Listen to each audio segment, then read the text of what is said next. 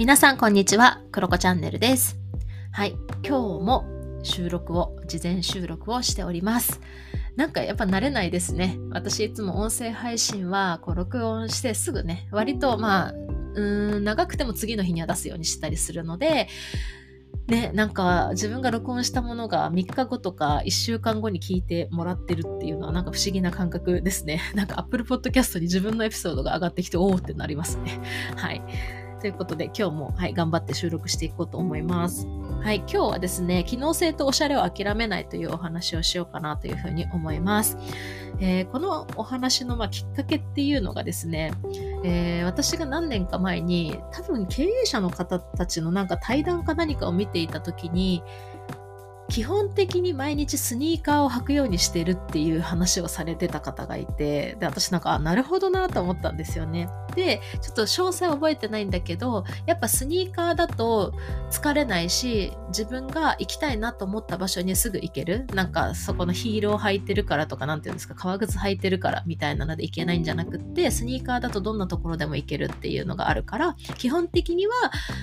そういったスニーカーを履いていてで、なんかここぞという時にはヒールとか革靴みたいなものを履いてるっていうことを、まあ皆さんでなんか対談してた気がするんだよな。なんかそういう記事だったか何か見たんですよね。で、そこから私は結構、あ、確かになと思って、なんかおしゃれも大事で、おしゃれも諦めないけど、機能性っていうことをね、割と意識するようになりました。えー皆さんどうですかね？なんか、どうなんだろうな？うん。なんか、いやいや、おしゃれは我慢だろうっていうところもあるとは思うんですけれども、まあ、日常使いとかね、そういったところでは機能性はやっぱり考えていった方がいいのかなというふうに思います。まあ、というのも、なんかおしゃれ私も好きなんだけど、おしゃれだけど疲れるとか、動きにくいとか、あとね、メンテナンスがめんどくさいとかね、そういうふうになると、意外とお金の無駄遣いになったりするなっていうふうにも思うし、時間のがね、無駄になったりするななんていうふうに思いますますね。まあでもその一方、なんか機能的だと、なんか可愛くないとか、なんかその場にそぐわない、なんかちょっとカジュアルすぎるとか、そういったものが結構問題になったりするかなと思うんですけど、なんかここ数年私のお買い物をね、こう振り返ると、今の世の中ですね、ちゃんとリサーチすれば、このおしゃれと機能性をどちらも満たすものって結構あるなっていうふうに、えー思いました。え前回のリサーチっていう回もね、お届けしたんですけれども、なんかね、調べたら結構ありますね。はい。で、結局そうやって調べて、機能性と可愛さ、なんかおしゃれさっていうところを両立しているものは、私は結構長持ちしてるなっていうふうに思います。はい。で、あとやっぱなんかこの機能性がいいと、まあ、動きやすいとか、なんか扱いやすいって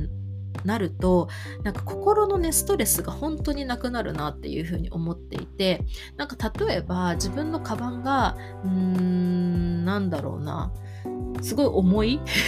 なんかカバンを持ってたとして5キロとかなんかねそんなのを持って歩くよりはなんか1キロとかの軽量型のものとか持ってた方が絶対動きやすいのは当たり前だしそうなるとストレスもねかからないっていうのはすごく当たり前だなっていうふうに思います。だからこの結局機能性って侮れないんですよね。なんか心の健康にもつながるななんていうふうに思います。でまあねその話のえー流れでいくと、私ね、どういったものを機能的なものを買ってるかというとですね、私はリュック派なんですよ。はい、バックパック派なんですね。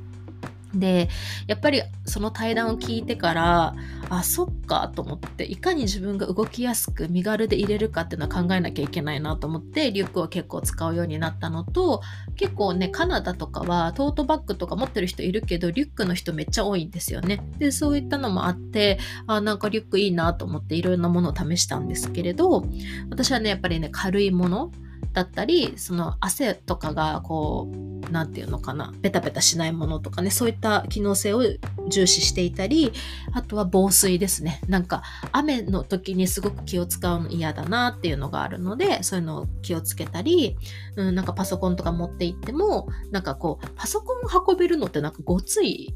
っていうイメージがあったんだけど、そうじゃなくて、こう、スタイリッシュに見えるものとか、そういったものを見つけて使うようにしてると、まあ快適で、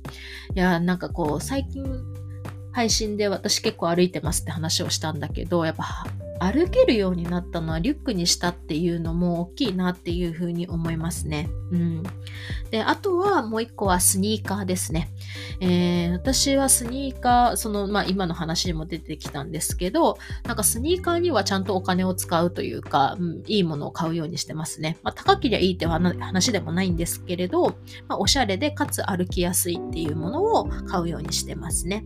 うん。で、私今履いてるのはナイキの多分ね、北米で売ってる、なんかこう、やつ、なんか私あんま詳しくないんですけど、はい、スニーカーを買いました。で、すごくね、あの、どんな服とかにも合うし、歩きやすいので、すごく気に入ってますね。で、めちゃめちゃ軽いし、あの、スーツケースとか入れようと思ったら、ちょっとぺちゃんこにできるぐらいのね、あの、材質のものを買ったりとかしています。はい。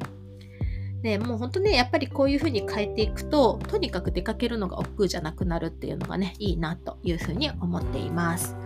あとは、そうだな。なんか何かこう新しく新調するというよりは荷物を減らすっていうことも私はすごく心がけたりしましたね。うん。